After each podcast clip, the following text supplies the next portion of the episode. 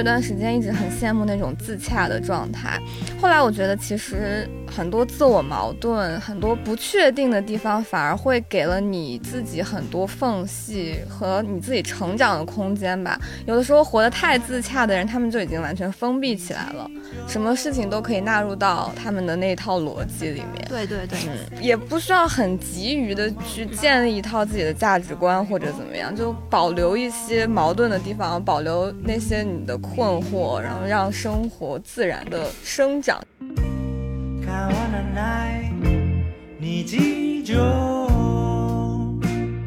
在你每一次找到一条新的路的时候，它就会给你正反馈，然后促使你就觉得啊，真的也是很值得的。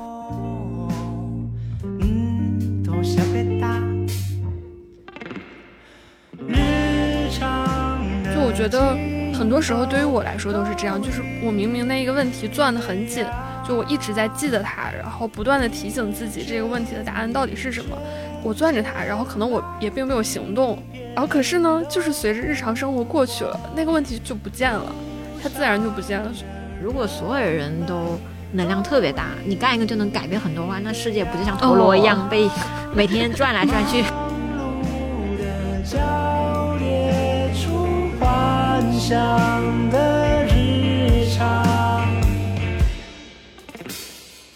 大家好，这里是美理想编辑部，我是阿紫，我是小七，我是雨晴，我是真儿。嗯，大家也听到了，这期又没有猫爷，实在是因为猫爷最近太忙了，然后我没有能量把他拽进录音室。今天尝试了一个早晨，一直不停的被拒绝，然后猫爷还推出了我们新的编辑，一个新朋友真儿来加入我们这一次的录音。嗯，要不要先跟大家打个招呼之类的？嗯，大家好，我是新来的编辑真儿，也是临危受命，感觉就刚整完推文，下午就被拉到了播音室。对，这就是猫爷罄竹难书的罪行，请大家在评论区里面谴责他一下好吗？扣零吗？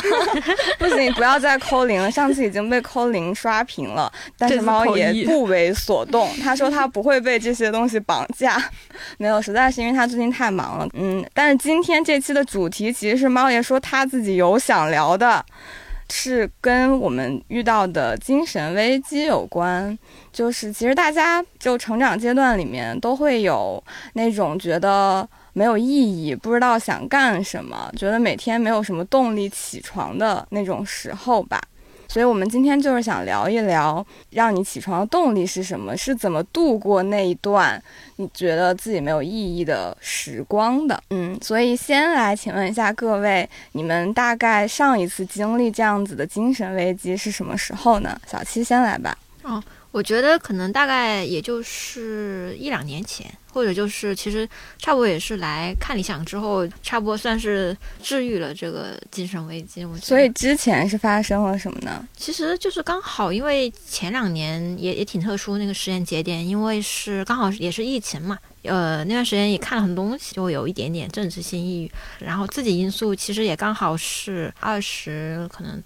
快到三十岁的时候，然后不管是。呃，年龄或者是职业的发展，还有包括就感觉自己各方面的身体状况好像都累积在一起，然后就爆发了比较大的精神危机。对，有一个词是叫四分之一人生危机，就是因为好像是在二十多岁的年纪，然后初进入社会，会有一种幻灭感吧，就觉得为什么这个世界跟我想象中的不一样，然后会有一个去适应的过程，以及这个阶段确实自己还。没有拥有什么，不管是在嗯职场上还是经济上，基本上都是属于一个一无所有的状态，所以就会有这种危机。嗯，不过我补充一点，就是我那个危机可能稍微比这个在刚好有一点这种关系，但是我那个其实是稍微又往后错两三年，就是那其实是我工作有一段时间了，其实也是我后来自己回想的时候我才。搞清楚为什么我那时候会有危机，就是因为刚好我工作的年纪比较特殊，也是我后来自己总结啦，就是刚好我工作可以说是赶上了互联网泡沫的最后那一小节，所以相当于是我进入社会的时候，就是整个大家好像就是工作状态，大家是很向上的。然后你身边会有很多那种类似于大厂神话那样的人。然后我自己的工作经历也稍微能够够上一点点那样的感觉，就你也觉得说，好像我也是充满希望那种，就是我马上下一步我也可以进入什么大厂，然后一层层升上去。就可以有一份挺不错收入，然后职级也不错那种，就是会对工作会有稍微有一点点不切实际的那种幻想和期待。也是刚好过了这两年之后，我回想去看，其实也是想说，就那段时间不只是，其实那种外部环境会给你，就是你这种希望又有希望破灭的时候，其实会有很大的的类似于精神危机这种感觉。所以今儿呢，好奇怪，因为我们平时不是这样叫他，今儿只是他的艺名而已。我的精神危机的话，这样说来其实也还比较近了，因为我去年的时候，大概是九月份、十月份，专门去了一趟大西北，展开自己的疗愈之旅。听上去非常的就是模板框架化，当时真的是就是在呃水泥森林里待太久了，啊，那个时候在上海嘛，就真的到处都是高楼大厦，就觉得。体会不到那种视线无遮挡的感觉，就非常非常渴望去看一下大沙漠。对我，我这个人比起海来说更爱沙漠一些，就觉得 不愧是平原上的人。对，就觉得啊，沙漠实在是好像真的能卷走一切，包括有一种消亡，就那种消亡其实是很颤动人心的。然后去了之后就发现。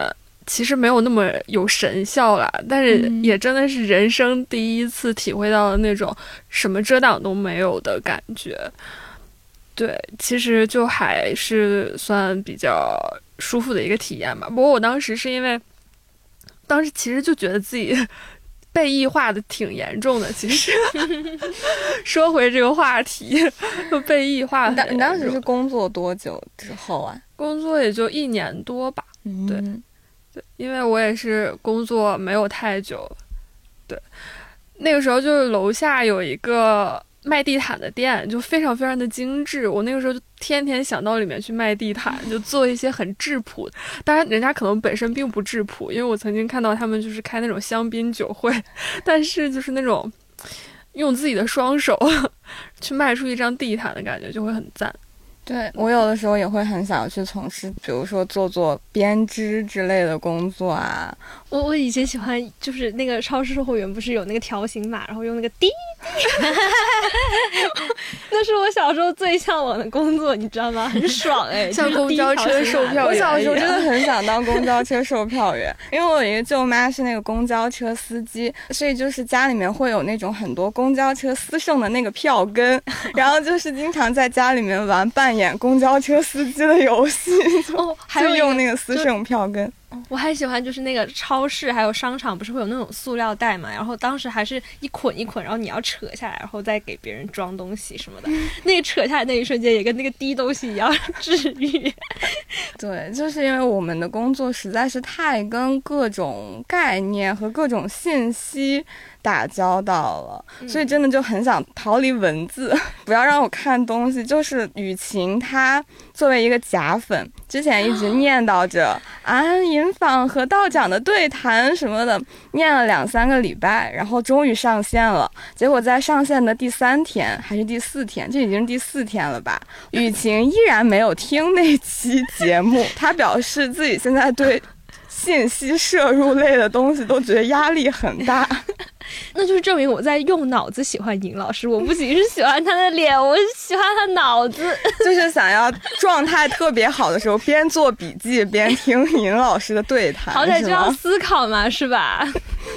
哎，我要补充一个危机，那个之前选题会有讲过，就是大。一一的时候，刚刚接触社会学的时候吧，因为社会学也是研究各种各样的社会问题、各种各样的社会群体，然后一些社会结构啊这种比较宏观的，当然也有微观个体的研究，但是看的也挺多宏观的东西。然后当然也有很多就是社会问题的东西，一下子就觉得怎么这个社会大家好像都站在一个火车上面，蹭蹭的往前 往一个黑暗的骷髅里冲，但那时候确实会觉得就是。啊，怎么会是这样子？感觉就很无力。我我觉得好像比起好像真正的绝望是一种无力感吧。就是我觉得不应该是这样的，但是我没有办法改变。对，嗯我我想补充一下，就是你刚刚这么想说，我我就想安慰你。你想想，如果所有人都能量特别大，你干一个就能改变很多话，那世界不就像陀螺一样被每天转来转去，转来转 去？定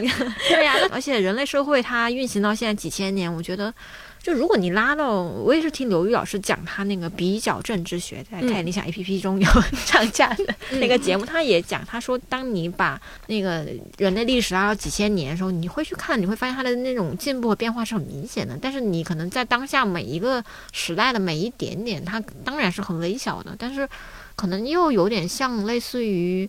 你看那个沙漠中沙子不也是一颗颗垒起来吗？我们可能做的就是。真就是那一粒沙的工作，但是它最后还是会有用的，我是这么认为的。今天早上还在美理想编辑部的微博转了我们理想国的一个编辑雷运他的一条微博，就是原句我忘了，大概就是说。我们是不知道会被潮流带往何处的，但就是还是要保持体力，然后做自己能做的事情，在还能做的时候，对，就觉得其实是还挺挺治愈的吧。就是因为现在整整个的社会的情绪，或者说我们这一代年轻人的情绪是整体比较丧的吗。我是觉得可以用这个这个词，就是嗯，像我们老提的那个。李厚成老师，他说的那个是说什么？现在的年轻人是对生活有一种悲观嘛，就是理想美好但不可得，然后现实痛苦但必须接受。这好像就是有点像是我们这一代年轻人的普遍的一个精神面貌的感觉。就是大家现在流行的词啊，从去年在讲内卷，然后到今年就是卷不动了，然后通通躺平的这种。这种状态有点像是说，我改变不了这个潮流了，我改变不了别人了，我就放弃了。你们怎么看待这种心态啊？我觉得就是它里面还有一种愤怒，其实就是你看大家在网上的那些话，很容易因为一些事件就被激起极大的情绪，然后这个时候反而就是事实本身是什么，它都已经不重要了，重要的就是你想要。传达的你想表达的那个核心的部分，我觉得还是挺值得警惕的。因为我之前在看到一条新闻，回忆一下是什么？哦，好像是跟生三胎有关。然后我就把相关信息发给我好朋友，结果就是他说这些信息可能会是捏造的，就是还要保持冷静。但是我在那个当下，我真的就是有一丝丝的愤怒，就是情绪有被激起来。我会觉得这个事情就是这样啊，怎么可能还会就是是编造的呢？然后我那个时候甚至想说，真实不真实可能不重要了，重要的是这个事情背后的那个本质。但我现在回想起来，觉得自己那个时候倾向非常可怕，因为就是你已经不顾对不在乎这件事情具体是什么样了，你只想要知道它背后你所表达的那种情绪，就非常值得警惕。我觉得这种现象，嗯嗯，刚刚说的那个崩塌吧，可能就是。我有问我老师怎么办，然后我老师说，所以你要有信仰啊。然后我老师是信佛教的，然呃，但是我不行啊。后面还是具体的去做工业吧，就真的是去具体的实践，感就还是回到人和人本身。就像那天毛主席也是这么跟我说，就是不要去看那么宏观那么大的问题，因为每一个个体的就活在这个世界上，还是有他个体的美好的，对。然后真的就是可以从做公益，然后帮助别人，跟别人的互动里面，就看小朋友笑得很开心，自己也会很开心。所以你你觉得做公益和你现在看理想写稿哪个比较快乐？就是因为其实也是因为看到做公益，就是这个圈圈里面有一些问题的存在，或者说他跟我自己就是以后要走的路可能也没有很契合，所以我才来看理想。对，也是解决了一个崩塌的一个方式。嗯，就是通过不停的新的崩塌，旧的崩塌就不存在。对啊，对啊，建立新的。我觉得对，这样也挺，其实这是一个挺自己不知道为什么，但是确实会觉得是挺幸运的一种能力。对，就是真的很有元气满满的感觉。对啊，螺旋式上升，还是有在，好像还是处在努力跟生活搏斗当中的状态。因为确实在你每一次找到一条新的路的时候，它就会给你正反馈，然后促使你。就觉得啊，真的也是很值得的，对，嗯，挺好的。所以小七是想说，就躺平着。对啊，我想说，其实好像我也有段时间就是觉得那种，就是你好像改变不了了，那我干脆躺平算了。就当然我说是那种对抗大的政治性抑郁那种感觉。嗯，但是就是后来你会发现说你。其实真的还是有很多榜样在做这件事情。那个榜样可能也不一定是名人，就是身边的朋友吧，或者就是认识的，或者说你很向往，比如说你看到别的那些媒体同行，他们也写了很好的文章，然后就大家还是在为这件事情发生的时候，就是你还是觉得说自己可以做点什么，而且你会觉得说他们在做，我其实我也在做，就是我们就都是彼此的保护色的那种感觉。就是当大家都在做的时候，可能就是反而就是还是会有用的。嗯，那我就顺着问，就是小七，你刚刚说就来看理想治愈了你之前觉得生活没有意义嗯这种感受，你觉得这种治愈的力量大概是来自于哪里？嗯，我感觉可能还是几个方面，一个是可能真的还是工作本身带给我的正反馈，因为我本身其实还是比较喜欢做内容的一个人，但是我之前的工作都比较限制这一点，各种各样原因吧，有时候是可能那个工作它不需要我去做很多内容。然后有些时候可能又是一些那种乱七八糟那种职场上的事情，但是来看理想之后，确实还是有一个空间，就是。嗯，也是我们之前也是在微信公众号发过的一篇小镇做题家的文章，就是我们采访的那个理想国的编辑，他也说说其实好的工作就是它是会有会让你回血，是类似于疗愈性的，叫复苏吧，复健，对，就是会复健你，就是你慢慢的就找到说你掌控的我跟文字的关系，我跟内容的关系，我跟工作的关系，当你慢慢做的越来越好的时候，你会有一种掌控感，就是这种掌控感它是能够带给你安定感的。然后呢，第二个原因可能就是，就来看想之后又看了很多的书，因为本身在看想会接触很多这方面内容嘛。就是我会觉得说书，其实也是前几天听刘玉老师讲的一个讲座，他就说他看历史看书，呃，刘琴还有包括杨照老师都这么说，他们都说书是会给你一种类似于外壳一样的东西，就是相当于你可以理解为有点像刺猬那样，就是你一片片把那个那个鳞片搭上去，它最后就会形成一个。很尖的外壳，对穿山甲，哦对，应该是穿山甲，对，它就像形成了一种那种鳞片的外壳，就是它既可以很柔软的去变化，去抵御不同的变化，第二它又很坚硬，就是它能够，就是你在面对可能一些很短暂的一些细微的变化的时候，就会回想，你就会发现说，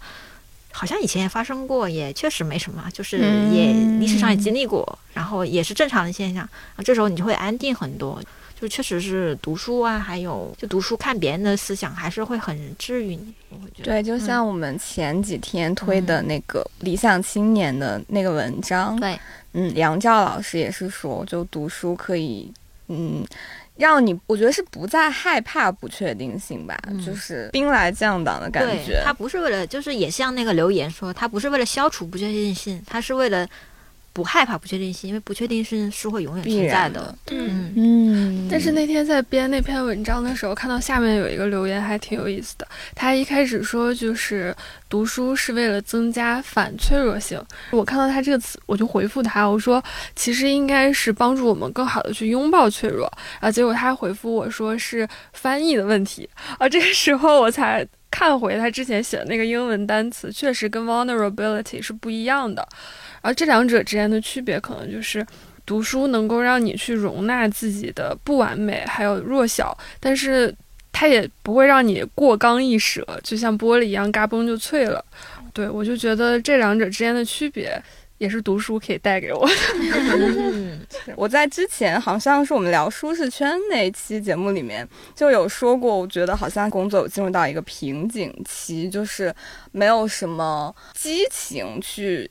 呃，写，然后就感觉那个选题也总是卡卡的，然后就是有一种这几个月都是凭责任感在工作状态嘛。嗯，然后再加上之前有做一个迷信的选题，当时有采访一个阿卡西记录师嘛，他是。人大心理学毕业的一个硕士，然后之前也工作过，但他后来就选择成为了一个像神婆一样的阿卡西记录师。就是那个世界观是说，你的灵魂是有前世今生的嘛。你的灵魂其实它会有一个它自己的图像，然后你可以通过解读你灵魂的图像，去找到你的能量在哪里，然后去帮你解决你今生的问题。它大概是这样子的一个世界观。然后我当时采访的时候，我就觉得很有意思，因为之前也没有了解过嘛。我就跟他约了，我说我什么时候有机会，我要去找你做一下这个阅读。然后上周就终于 觉得，嗯，好像也有时间啊，再加上状态也不好，也又很好奇，我就跟他约了那个阅读的过程。然后就是一个非常奇幻的。玄学心理咨询的感觉，怎么做啊？怎么做？就是他先会念一段词，然后意思就是他要开始要跟我连接，然后阅读我的生命之书。他连接之后就会看到我的灵魂的图像，有没有水晶球之类的？没有，没有，没有水晶球，就是很没有仪式感的微信语音。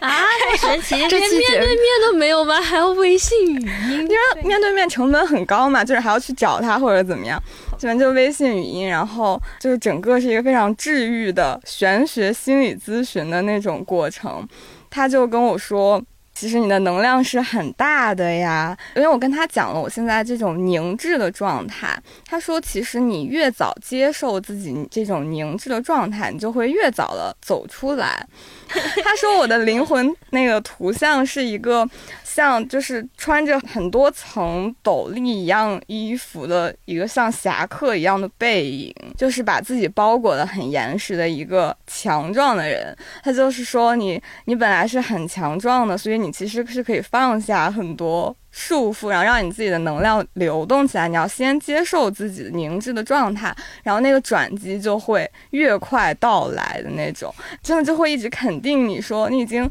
很好了呀，你之前做的一些选择就是很有勇气，是真的很有力量。是什么？你的这种感知能力并不是所有人都有的。就整个一个小时就夸了你一个小时，那你感觉呢？我就觉得，反正我在旁边是很有，是很有治愈的效果的。因为在你你自己怀疑自己的时候，很需要旁边就对面有一个人 肯定你，不管他披着一个什么心理医生的衣服也好，还是这种算命先生啊、玄学的衣服也好，就你只要听到那个肯定的声音，对自己都是一个很好的疗愈效果。就是中间。我的理智在告诉我，他其实就是在用一些心理学的技巧，在根据我说的话改变他夸奖我的内容，但一边 心里又觉得很感动。就是他描述那段什么，就是描述那段我的灵魂图像是什么强壮状态，然后朝着光走的时候，我真的就热泪盈眶。哇，对。我这个脑海里出来的还是一个功夫熊猫的背影，明明是一个很帅气的侠客，好吗？好吧。所以我就觉得我确实是有被治愈啦。对啊，我刚刚听着其实就挺治愈的，就是我跟你其实总结那个状态其实非常像，就是你刚刚不是一边说说一边意识到他是在用那种心理学那种。那种技巧来安抚你，但是一方面又被人所动。其实我也觉得说，就是我在旁边听着，我自己都有被疗愈到。就是我听着他那个寻找的过程，就是真的有时候就是你需要一些这种肯定和倾听。嗯，我觉得真的很有用。但是我真的很想强调一点，我刚才听的时候，我就一直在想，就是你遇到一个比较有职业素养的这样的疗愈师才是比较重要的。因为我朋友圈里一直有一个有一个很神奇的人，但是呢，他。他现在正在做塔罗占卜，然后因为每天就发的内容就还有点意思，所以我也就是没有没有屏蔽他或者怎么样。但是他那天发了一条内容，就让我觉得很不好。呃，有一个人来问他，就说我现在有抑郁情绪，然后你看看我有没有抑郁症？就是有抑郁症还是没有抑郁症这种事情，是一定要去三甲医院精神科找专业的医生来看的。他怎么能够就是去通过塔罗来占卜呢？然后，但是那个人呢，他反而认。可的这种行为，他在自己朋友圈把那个截图截出来，然后分享说：“大家想要知道自己有没有抑郁症的话，不要着急，也不要担心，来找我，我会告诉你你有还是没有。”我那一刹那真的很想把它删掉，而且我就觉得，怎么会有人这么坏呢？就抑郁症这种事情是很严肃的事情，就你如果精神状态不好的话，我真的是觉得玄学的归玄学，医学的归医学，就。大家真的是各司其职会比较好。嗯，是的，谢谢这提醒。对，一如果已经觉得严重到很需要看医生，考虑自己是不是抑郁症的程度，请一定要去看医生。我真的只是因为我工作遇到瓶颈，暂时 停滞，状态没有很差。采访一下，采访对，就就是顺便感受一下那个过程到底是怎么样，觉得还就对对对，嗯，就是可能有时候如果觉得自己的情绪无法掌控，或者是已经到了影响生理的程度，可能就。真的必须还是还是要去看医生。嗯，我觉得就是，哎呀，可能是我当时是有这个渠道吧，就是因为在学校的时候可以约心理咨询，所以真的有一点点觉得自己不行的时候。没有说很严重很严重的时候，自己都会约咨询，然后跟老师，我会觉得有人会去听你的问题，然后会跟你一起想办法解决，本来就是一个很治愈的过程。然后我记得那天我到楼下还碰到我社会学老师，然后他说：“哎，雨晴，你来这里做什么？”我说：“我来，我约了心理咨询什么的。”然后他说：“一般约了心理咨询的人都是没有什么问题的。”然后我说：“为什么？”他说：“因为有 self awareness 啊。” 对，一般你意识到这个问题，可能就。没有什么问题，他是这么跟我说，就是可以尽早去解决这个情绪的问题。对，就不要自己憋着，不要想着自己去一个人消化。如果需要朋友或者需要一个人去听，就赶紧去找人。嗯，而且我觉得好像抑郁情绪的话，有的时候可能真的会需要换一个环境。嗯嗯，对。一个一点都不医学的，仅从个人体会的一个也许没用的小建议。哎，我我也可以接着这个话题来讲，就是抑郁换一个环境，就是我也是，其实治愈我精神危机的很大一个程度，我也是换了个地方，但是就是我也也没出去旅游，没有去找心理咨询师，我是就去了趟乡村，因为我先生他家是河南农村的嘛，然后是那种非常还非常。人情社会那种地方，大概前几年的时候回了乡村好几次，然后感受到了可能类似于村里的人那种就很近的那种人情关系。当然，我还是处于那种比较表层的，类似于带你童话想象这种状态。但是不得不说，乡村还是很治愈人的，尤其是就去了那几趟之后回来，又看了梁红老师的书，就是他梁庄那几本，还有包括李娟的牧场系列，还有。就像刘亮程的的一个人村庄，类似那种书吧，就是慢慢的会体会到说，就是这种人情，以前就被我很鄙夷的那种人情社会，它的一种。怎么说？它是一种张力吧，或者说一种温暖。对，真的就是温暖那种感觉，就是类似于说我婆婆她现在炸油饼，然后邻居都会来吃，然后邻居来吃的时候就会顺手把一些就是家里的好东西都拿来，类似于什么刚下的鸡蛋呀，或者是呃地里长得最好的那颗菜呀，或者就是呃媳妇可能拿回来的一些那种比较好的水果就都拿回来，就是这种交换的那种感觉还是挺好的。走进人群中真的是一个很可以治愈精神危机或者治愈。因为之前不是说去做公益嘛，然后你真会去城中村里跟小朋友们一起，就是种花呀，还有做游戏啊那样子的。他们很喜欢抱你，然后你每次来，他们都会很开心，你会感觉到你是被需要的，而且怎么说呢？感觉其实双方都是互相需要的存在，对，就会觉得还是很有意义的。嗯，对，而且感觉做公益的话，就是那种及时反馈。是很强的，嗯，就是可以很快的就得到快乐，嗯，所以今儿除了旅行，嗯，还靠什么办法来走出那个觉得没有意义的时间？我觉得其实有一种非常经济有效而又快速的方式，可能就是散步。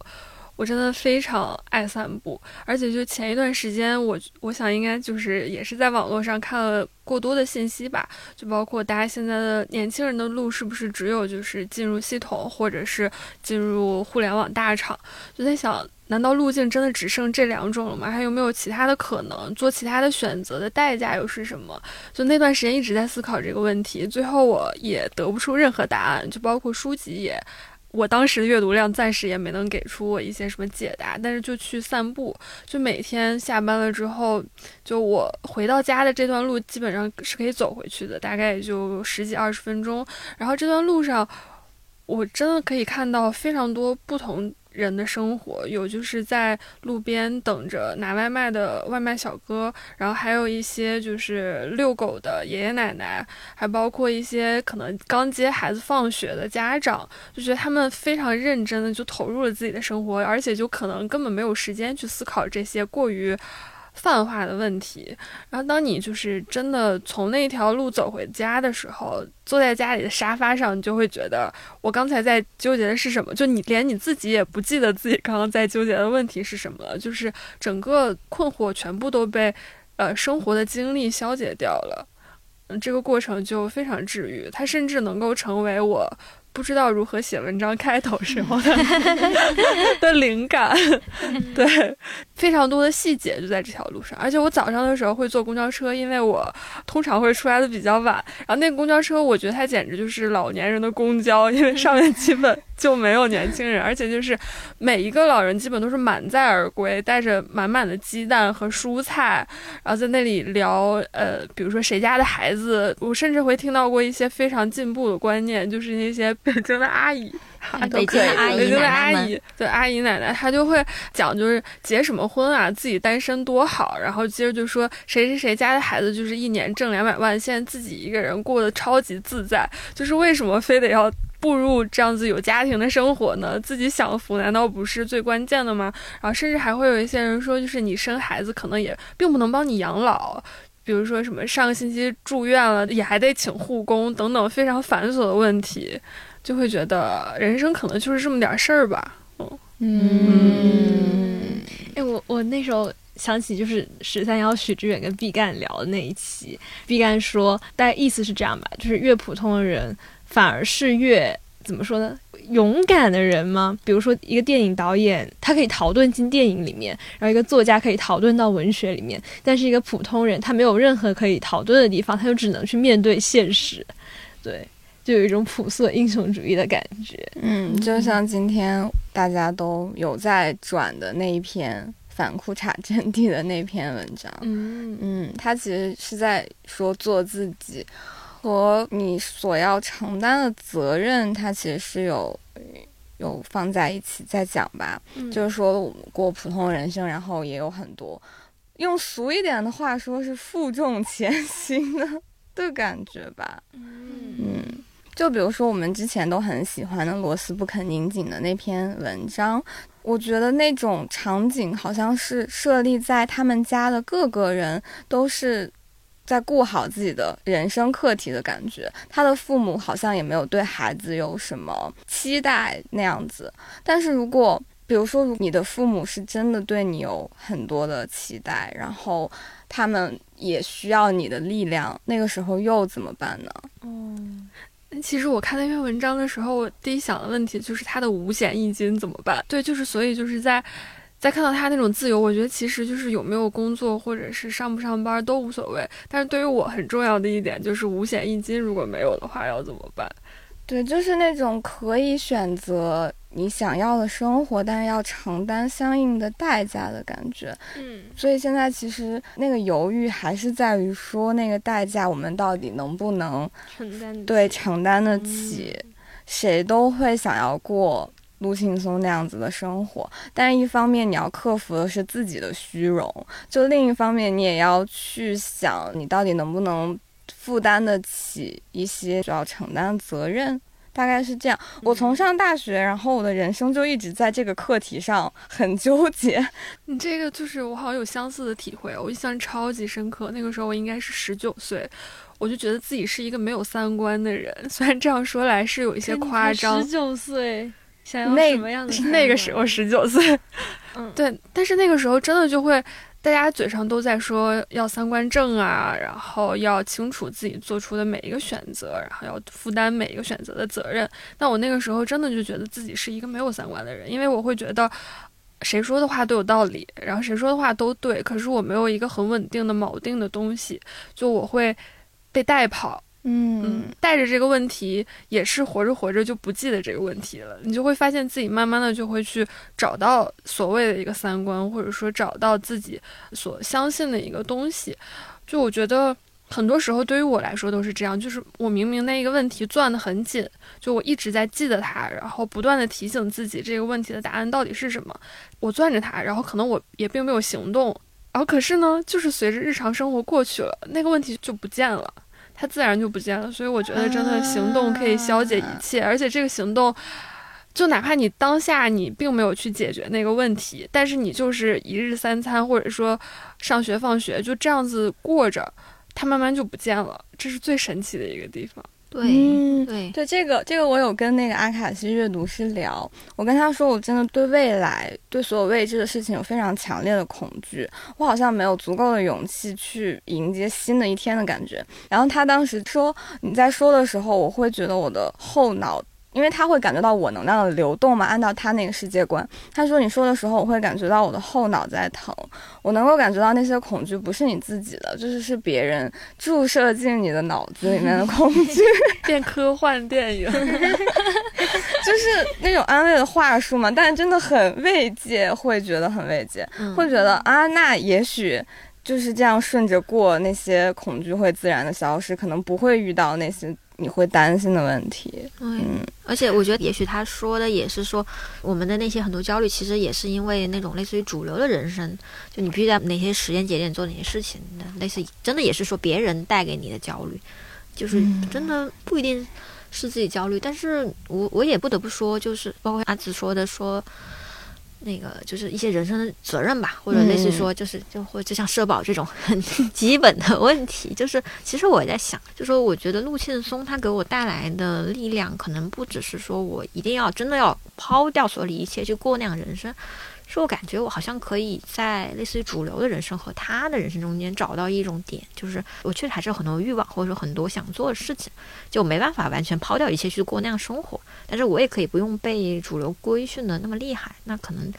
就是一个稍微平衡一点的点。可能我不一定要过多么人上人的生活，但是我起码还是能找到一份有薪钱的工作，然后能够活下去。然后至于那种很多。因为我也是独生子女，所以我也很多，包括像养老、养父母老，还有生育的这种焦虑，它确实还是会有。后来现在我可能就是稍微带着一，就像刚刚这说的，就是那个焦虑感，它就是还在，但你就过好每一天，那个焦虑感它是自然的，就可能消解在每一天中，它好像就显得没那么焦虑了。然后就是就可能就做眼前的事情。然后至于说，当然可能到某个时间节点，类似说可能女性她可能要到多少岁之前要决定生孩子的问题，可能到那个时间节点可能会再拉锯一段时间，最后做个决定。但现在可能还没有到那个时候。那可能现在做就是带着焦虑感，还有不安感，就是就是往前走那种感觉。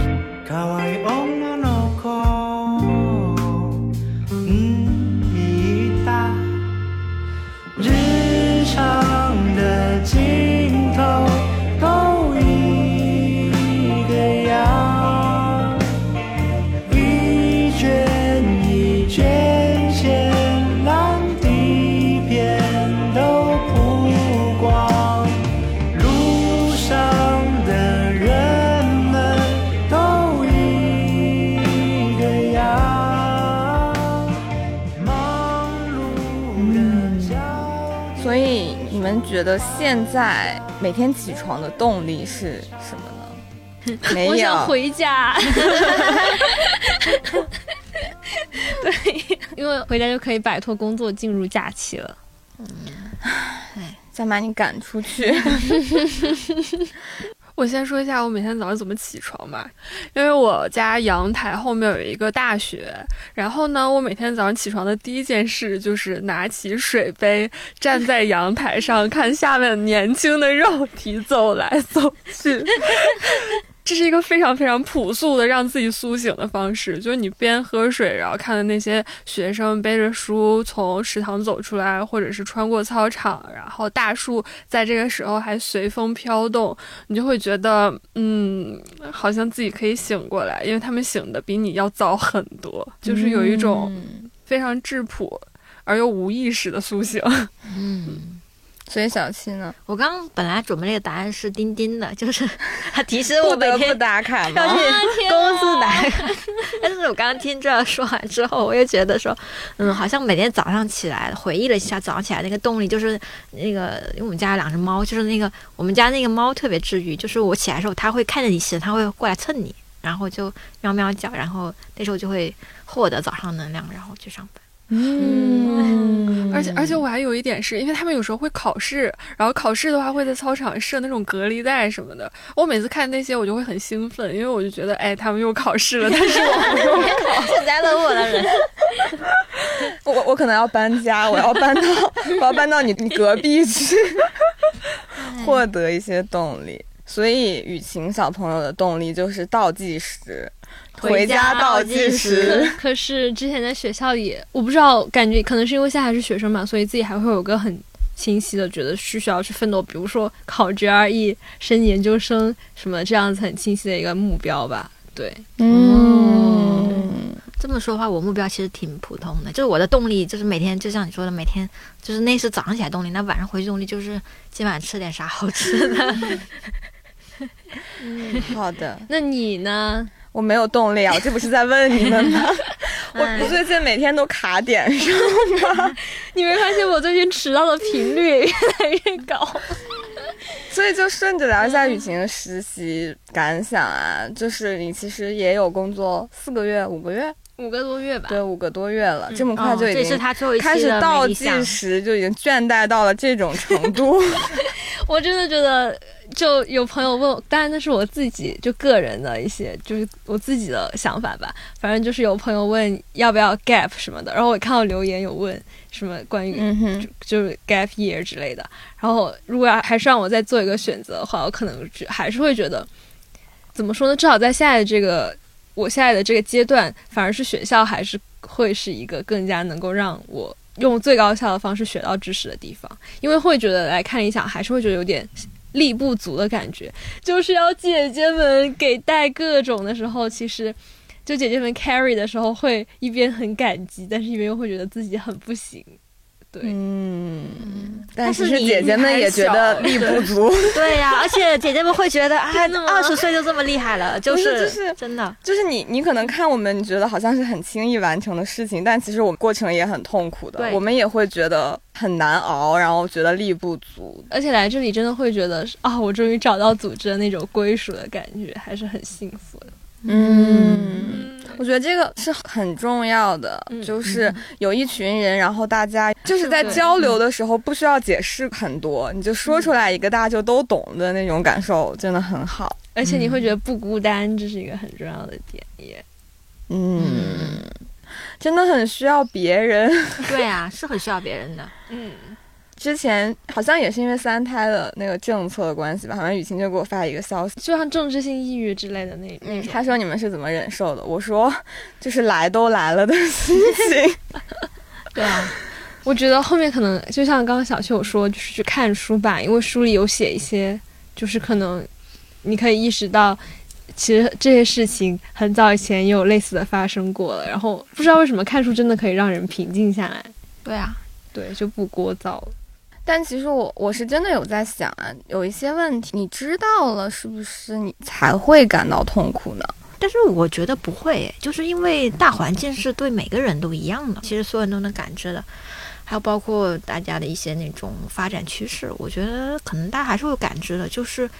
看书其实还有一个帮助，我觉得是能够帮助你做很多。规避掉很多，也不能说错的选择吧，可能很多你不必要的选择，可能，可能真的就是，既然是有些人他可能就乐于不思考，有些人乐于思考，那可能我们就是那一部分人。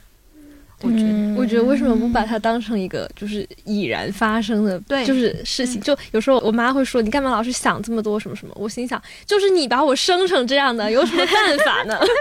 对，这就会让我们想到，就最近看到另外一篇很感动的文章，《平原上的罗拉》，他也是讲了一个这样子的故事，他讲刘小样。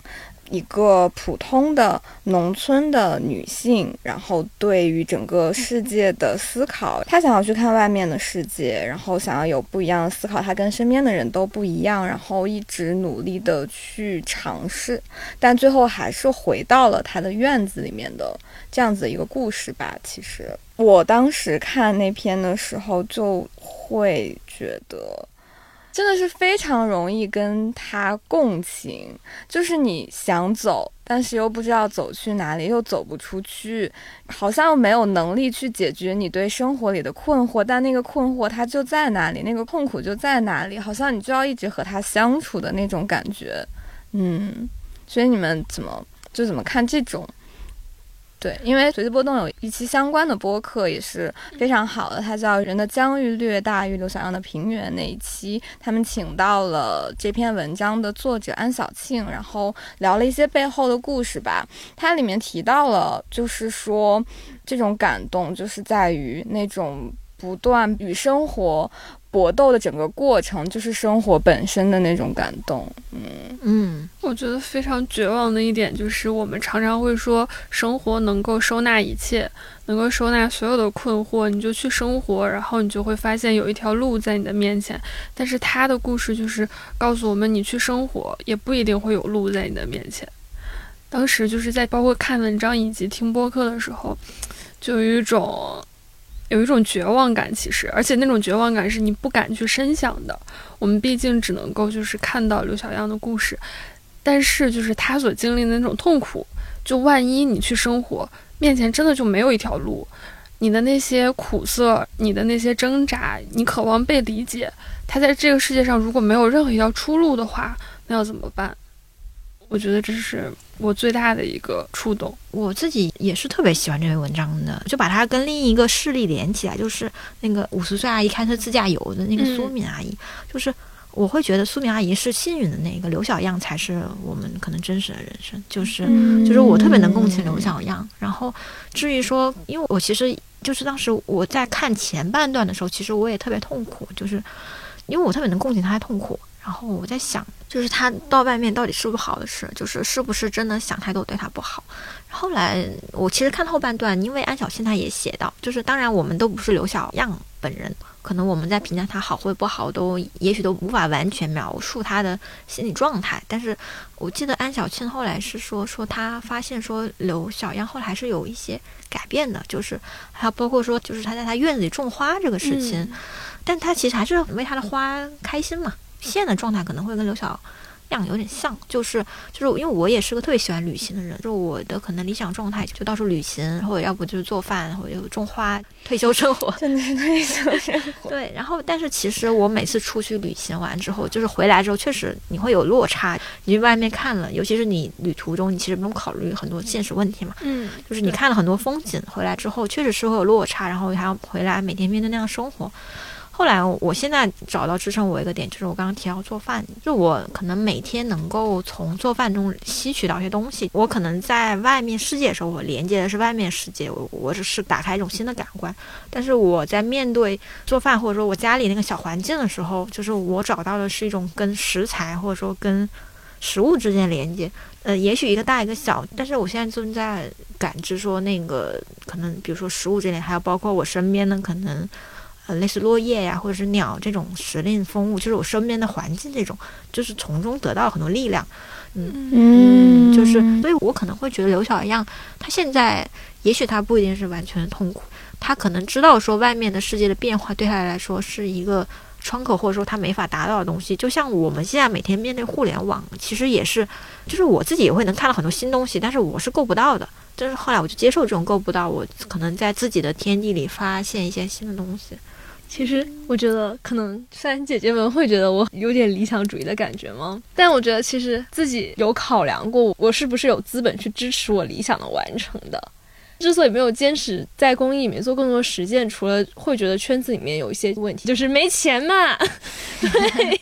对，所以其实自己也会在选择的时候，也是不想要自己这么累，所以才要选择说，我到底要选择什么样的工作，到底选择学什么，才可以让我有坚持去追理想的资本。这很正常啊，我觉得我们现在应该都是这样吧。其实我认识的那种工作狂的朋友啊，我身边有两个，他们跟我说的时候，他们也。不会觉得是有多么热爱那一个工作，或者是把那个当做事业。我之前是有说，我会希望我能够成为一个在自己的领域里面是对工作得心应手的厉害的人，但他们其实也没有，就是他们的那个感觉只是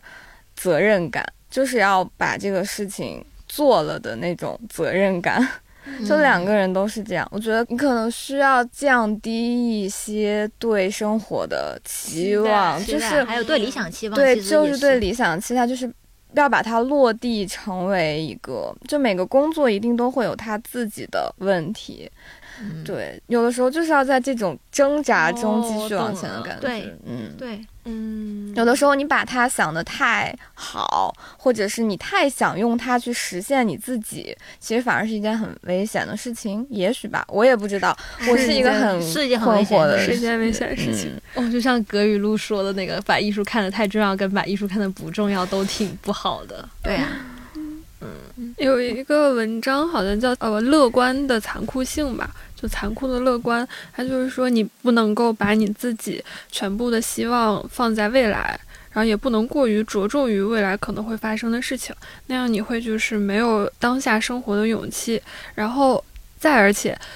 未来的那个事情其实是不确定性非常大的，它一旦不能实现的话，那你生活的全部动力可能就垮塌了。所以你要分一部分的注意力在自己当下的生活里。嗯，那其实我还想再说一下刘小样的问题，好因为我觉得你看她的丈夫其实是比较呃能够理解她的，而且也给予她就是自由生长的空间，嗯就跟传统的不一样。而且她的女儿其实对她也很好，嗯嗯，也有所共情。但问题是，她就是无法找到让自己活得舒适的那个状态。对，所以我其实是有想到说，有些人他可能就是没有办法舒适的，就是他会一直处在